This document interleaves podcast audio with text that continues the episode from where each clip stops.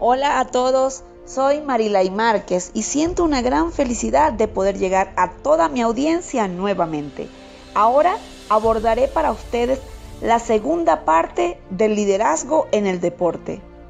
Comenzaré por reseñar algunas características de un líder que para mí son fundamentales y a su vez abordaré los cuatro componentes esenciales del liderazgo eficaz descrito por Weinberg Wall en 1996. Lo primero que debemos entender es que un líder no tiene como objetivo que los miembros de su grupo sean subordinados, que acatan sus órdenes de forma automática, sin ser aceptadas de forma privada.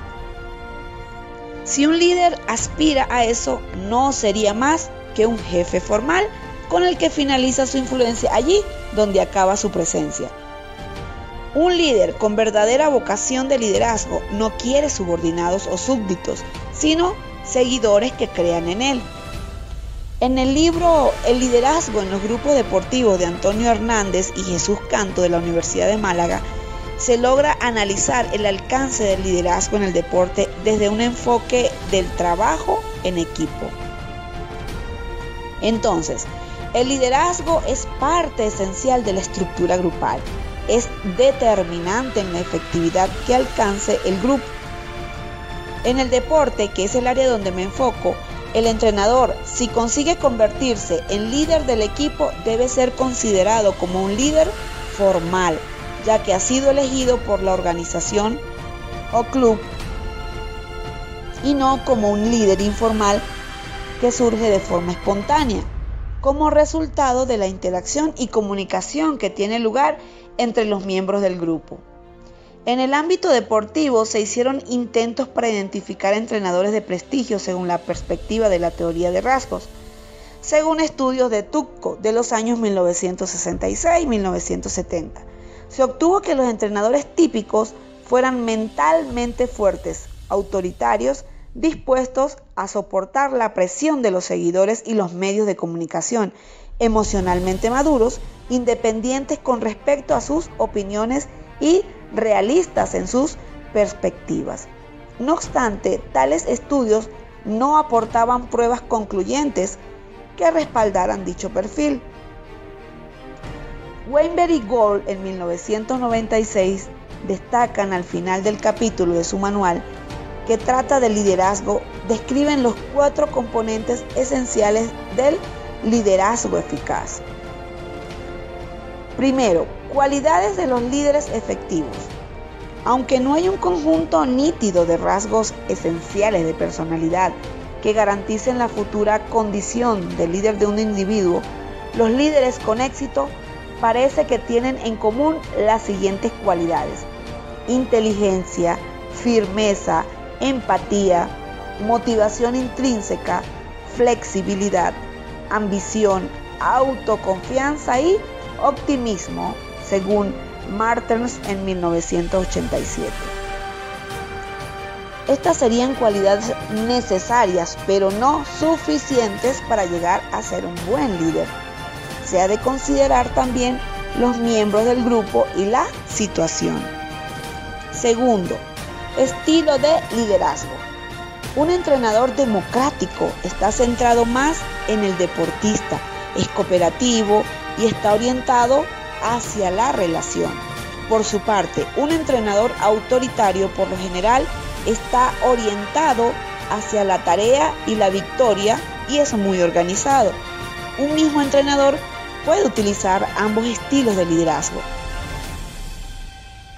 La cuestión radica en saber cuándo es mejor adoptar uno u otro estilo de liderazgo, siendo lo que más influye los factores situacionales y las características de los miembros. Como tercero, factores situacionales. Para que un líder sea eficaz, debe ser sensible a la situación y a sus seguidores. Según Martens, un líder eficaz en el ámbito deportivo debe conjugar ciertos factores situacionales, tales como que el deporte sea en equipo o individual, el tamaño del grupo, el tiempo disponible, el número de ayudantes, entre otros.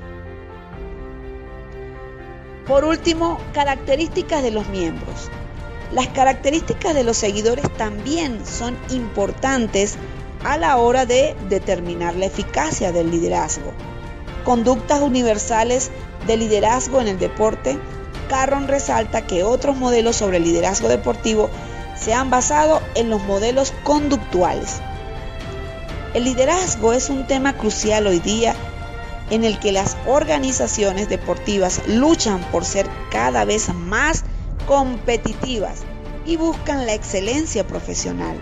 Lo que hace que una persona sea líder es la disposición de la gente a seguirla y la gente tiende a seguir a aquel que le ofrece medios para la satisfacción de sus deseos y necesidades. No podemos restar mérito a estos estudios de la década de los 90 sobre liderazgo en el deporte.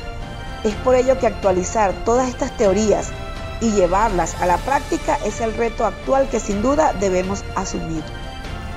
Ya para esta década, en el año 2015, Lázaro Blanco recopila varios métodos y técnicas de la dirección de entrenadores y equipos deportivos, donde este autor analizaba la labor de dirección de los coaches y propietarios de grandes equipos de la escena mundial. El objetivo es mostrar muchos puntos de contacto entre deportistas y trabajadores y empleados para que los directivos puedan identificar en sus organizaciones a este tipo de persona, estimular su desarrollo e influencia entre los demás miembros de sus colectivos y contribuir al aumento de la eficacia y eficacia de su trabajo. Por ello, actualmente los equipos y organizaciones deportivas demandan líderes que les ayuden a alcanzar la excelencia profesional de sus deportistas, es decir, profesionales capaces de identificar los obstáculos que obstruyen el aprendizaje y de desarrollar intervenciones para disolverlos. Con este objetivo común surge la metodología del coaching dentro del deporte y dentro de la figura de técnico, entrenadores, manager. Surge del líder coach o coach deportivo.